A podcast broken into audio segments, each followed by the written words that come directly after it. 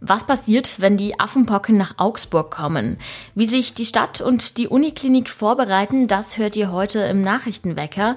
Außerdem geht es um einen teuren Holzpavillon und, kein Witz, Markus Söders Wackeldackel. Ich bin Greta Prünster. Guten Morgen. Nachrichtenwecker, der News-Podcast der Augsburger Allgemeinen.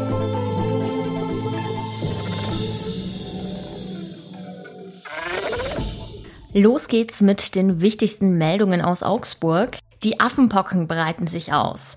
In Augsburg ist zwar bislang kein Fall bekannt, dennoch bereitet sich die Stadt Augsburg und die Uniklinik sicherheitshalber vor. Aus den naheliegenden Landkreisen Dillingen und Günzburg sind zwei Fälle bekannt. Die Männer hatten sich zuvor in Spanien aufgehalten und vermutlich da angesteckt. Sie zeigen nur milde Symptome, die Krankheit kann in seltenen Fällen aber auch schwer verlaufen. Laut Augsburgs Gesundheitsreferent Rainer Erben ist die Gefahr, sich mit Affenpocken anzustecken, aktuell gering. Sollte ein Fall auftreten, würde das Gesundheitsamt Isolation anordnen und die Kontaktpersonen ermitteln. Also ein Prozedere, das wir ja schon von Corona kennen.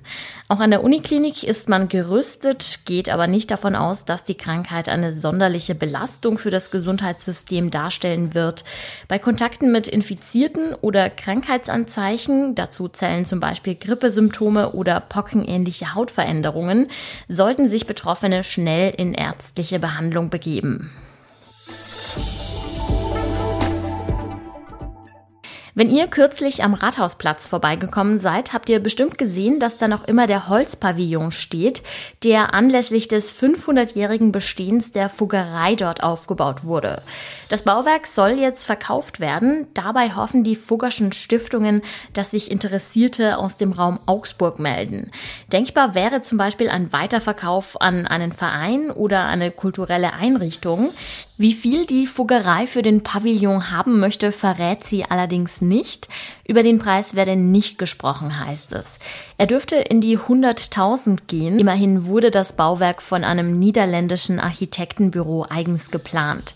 Die Konstruktion ist aufwendig, besonders der schwebende Teil des Bauwerks. Interesse bekundet hat bereits der SV Grün-Weiß Bayershofen. Der Verein ist auf der Suche nach einem neuen Sportplatzgebäude. Die Zahl der in Augsburg zugelassenen Autos ist im vergangenen Jahr nochmal gestiegen. Das Kraftfahrtbundesamt hat zum 1. Januar 140.439 Autos gemeldet. Das heißt rund 1000 mehr als im Vorjahr. Mit dem Bevölkerungswachstum lässt sich dies nicht mehr erklären, denn die Einwohnerzahl stagnierte zuletzt wegen der Corona-Pandemie. Die Pkw-Dichte liegt aktuell bei 475 Fahrzeugen pro 100.000 Einwohner. Das ist ein Rekordwert und das trotz all der politischen Bemühungen, den Autoverkehr in der Stadt zu reduzieren. Nur rund ein Prozent aller Autos in Augsburg sind Elektroautos. Wettertechnisch ist es heute wechselhaft, mal Sonne, mal Wolken. Die Temperaturen liegen dabei zwischen 10 und 21 Grad. Es weht ein leichter Wind. Am Berliner Breitscheidplatz, unweit von dem Ort, wo 2016 ein Terroranschlag verübt wurde, ist am Mittwoch ein Mann mit seinem Auto in eine Menschenmenge gerast. Eine Frau wurde dabei getötet, mehr als 30 Menschen verletzt. Die Ermittlungen laufen auf Hochtouren und es werden immer mehr Details bekannt. Unser Berlin-Korrespondent Stefan Lange hat sich den Tatort angesehen. Jetzt ist er hier im Podcast zu Gast. Hallo Stefan. Ja, schönen guten Tag. Ich glaube, wir alle hatten gleich wieder die Bilder von dem Terroranschlag 2016 vor Augen, als die erste Allmeldung zu dem aktuellen Fall kam. Diesmal gehen die Ermittler aber nicht von einem Anschlag aus, oder?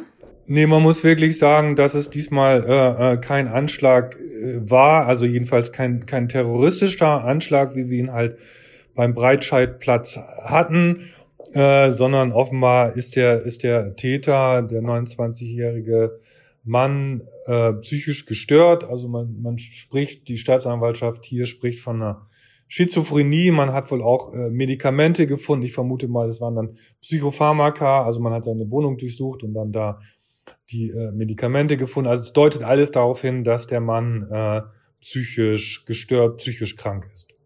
Du warst ja vor Ort. Wie war denn die Lage?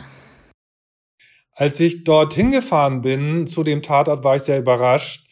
Ähm, ich war also praktisch äh, 24 Stunden nach der Tat vor Ort und eigentlich hieß es seitens der Polizei, na, das wird also ganz lange auch gesperrt sein, der Tatort. Und als ich dort ankam, äh, rollte da schon wieder der Verkehr. Ähm, es war ehrlich gesagt sogar ein bisschen bizarr. Es waren also auf der, auf der Straße, das ist ja Tauentzienstraße, äh, Kudamm, also Leute, die öfter mal in Berlin sind, kennen das, wie du schon sagtest, äh, Gedächtniskirche, Breitscheidplatz, die Ecke. Und auf dem Asphalt waren halt äh, Kreise aufgemalt, die gekennzeichnet haben, die Stellen, wo ähm, die verletzten Schülerinnen und Schüler gelegen haben und dann eine etwas größere Markierung, die markierte die Stelle, wo die ähm, Lehrerin lag, die bei dem Attentat getötet worden ist oder bei dem bei der Amokfahrt getötet worden ist. Und äh, gleich daneben parkte so ein, so ein Sightseeing-Bus. Also praktisch auf der Markierung. Also von, von Pietät, von, von Rücksichtnahme eigentlich keine Spur. Also Berlin war da im Grunde genommen 24 Stunden nach der Tat äh, schon wieder zu, zu Business as usual, zum Alltagsgeschäft übergegangen. Das fand ich schon ein bisschen bizarr. Ansonsten keine Polizei mehr vor Ort. Ein Glaser war dabei, die Schaufensterscheibe wieder einzusetzen. Der, der Fahrer war ja mit seinem Auto in seine Parfümerie gekracht. Äh, da wurde dann wieder aufgeräumt. Es lagen ganz wenige Blumen an der Stelle, wo die Lehrerin getötet wurde. Im Grunde genommen war es das dann aber auch schon. Was ist denn mittlerweile über den Tatverdächtigen bekannt? Also man weiß äh, das Alter, das hatte ich ja schon gesagt, 29 Jahre alt, äh, äh, Deutsch-Armenier, das Auto, das er benutzt hat, soll wohl von seiner älteren äh, Schwester stammen. Er hatte auch äh, wohl schon länger psychische Probleme. Er war der Polizei auch bekannt, aber eher mit, mit Kriminalitätsdelikten und irgendwelche Vorfälle, die also auf einen terroristischen Hintergrund äh, ähm, deuten, also zum Beispiel äh, äh, eine Akte beim Verfassungsschutz äh, gibt es da nicht. Also man kann an der Stelle äh, äh, wirklich dann sagen, es gibt, ich sage jetzt tatsächlich auch mal zum Glück, bei aller Vorsicht und bei allem Respekt äh, vor dem, was da passiert ist und natürlich auch vor den Angehörigen, es war äh, tatsächlich kein, keine, keine Terrortat. Anfangs gab es ja Berichte, man habe ein Bekennerschreiben im Auto gefunden. Da wurde dann wieder zurückgerudert. Was ist denn mittlerweile dazu bekannt? Ja, dazu würde ich auch gerne nochmal sagen, also es war diese, diese Meldung von diesem Bekennerschreiben, die kam ja sehr früh, äh, äh, nachdem die Tat passiert war. Und es ist mittlerweile äh, offenbar so, dass viele Medien alles raushauen, was sie irgendwie erfahren, ohne das zu prüfen. Und so kam es eben auch zu dieser Meldung mit dem Bekennerschreiben. Äh, das waren im Grunde genommen oder sind äh, Plakate, äh, die hinten im Auto gefunden wurden. Das hatte aber mit einem Bekennerschreiben, also dass sich da jemand zu einer Tat bekennt, überhaupt gar nichts zu tun. Und es wurden aber auch ganz viele wilde Meldungen irgendwie äh, verbreitet, auch von, von US-Sendern, die gar keinen Korrespondenten vor Ort hatten, die sich dann irgendwie die Infos aus dem Netz gefischt haben und da schreibt dann der eine vom anderen ab und dann entsteht irgend so eine Meldung und so ein bisschen kam es dann eben auch zu diesem Bekennerschreiben, das aber eben wie gesagt keines war und äh, auch da wieder dann eben der Hinweis, dass es eben sich nicht um einen Terrorakt äh, handelt.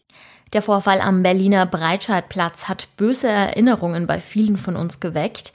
Anders als 2016 scheint es sich dieses Mal jedoch nicht um einen Terroranschlag, sondern um die Amoktat eines Menschen mit psychischen Problemen gehandelt zu haben. Herzlichen Dank, Stefan Lange, für deine Informationen. Gern geschehen. Tschüss. Die Ermittlungen laufen natürlich weiter. Gleichzeitig beschäftigen sich die Behörden mit der Frage, wie die Stadt vor solchen Vorfällen besser gesichert werden kann. Das Bezirksamt Charlottenburg-Wilmersdorf will heute ein neues Konzept vorstellen. Konkret geht es um Sicherheits- und Verkehrskonzepte für den Breitscheidplatz.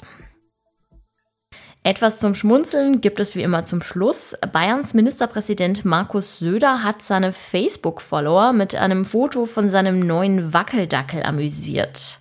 Das lustige kleine Plastiktier begleitet ihn künftig auf Dienstfahrten und wackelt dabei mit dem Kopf.